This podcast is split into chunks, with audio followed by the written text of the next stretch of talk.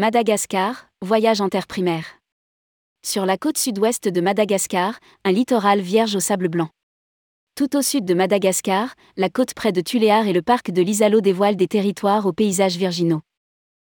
Plage déserte d'un côté, montagnes arides de l'autre, l'inattendu malgache est ici et nulle part ailleurs.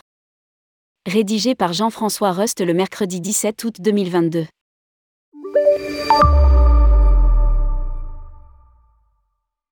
Au nord de Tuléar, voici l'un des rares hôtels de la planète qui soit plus facile à atteindre en bateau qu'en voiture.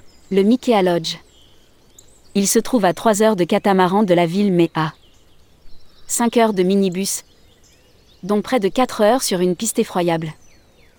L'hôtel se mérite, vraiment. Nous sommes ici sur la côte sud-ouest de Madagascar, un littoral vierge au sable blanc ponctué de villages de pêcheurs, bâtis de huttes sommaires face au lagon du canal de Mozambique. Le bout du bout. Du bout du monde. Ici, retranchés de la côte, vivent les Mikéas, une des 18 ethnies de Madagascar.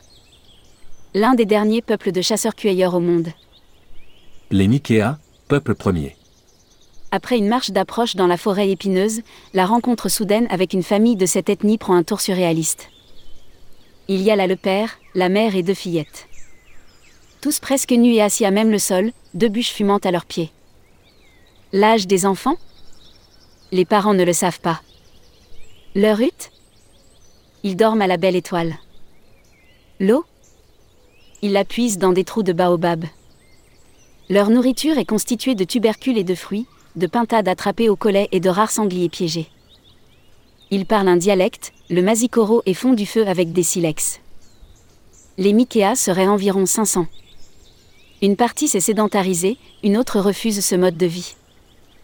Certains fuient même tout contact avec les autres hommes. Une rencontre du troisième type.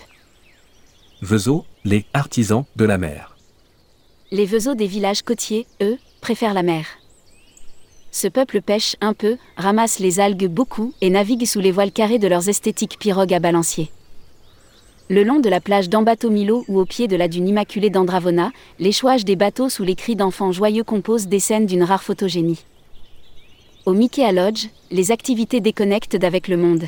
Baignade, sorties en quad dans les villages, plongée sous-marine.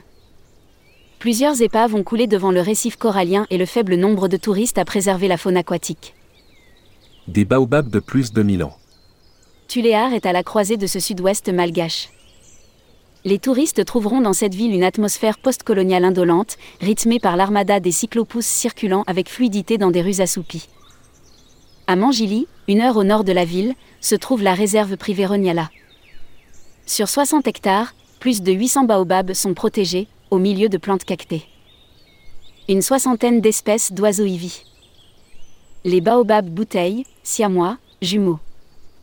Ne sont pas aussi spectaculaires que ceux de la célèbre allée des baobabs de Morondava, mais au moins a-t-on ici une vision claire de la végétation sèche du sud, illustrée par l'incroyable résistance d'un spécimen vieux de 1200 ans. La réserve abrite aussi un centre de réhabilitation à la vie sauvage de lémuriens captifs, soutenu par la Fondation Brigitte Bardot. L'Isalo et ses pasteurs éleveurs.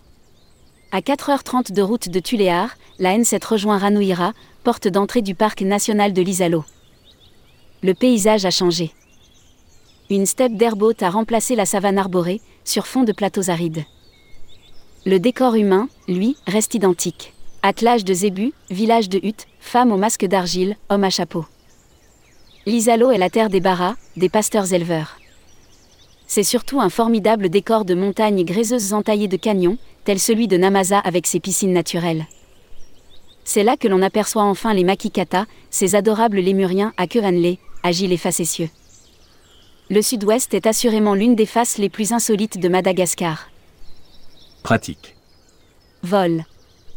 Air Madagascar dessert Antananarivo depuis Paris. 11 heures de vol. Puis vol d'une heure trente vers Tuléar, avec la compagnie de Saradia. Mickey Lodge. À 5 heures de route et de piste au nord de Tuléar, cet hôtel de bord de mer propose 10 hébergements sous toile confortable, d'esprit aventure. MickeyAlodge.com Satrana Lodge. À l'entrée du parc de l'Isalo, ce lodge dispose de 40 hébergements de toile haut de gamme, dans un environnement de montagne. Restaurant, bar, piscine.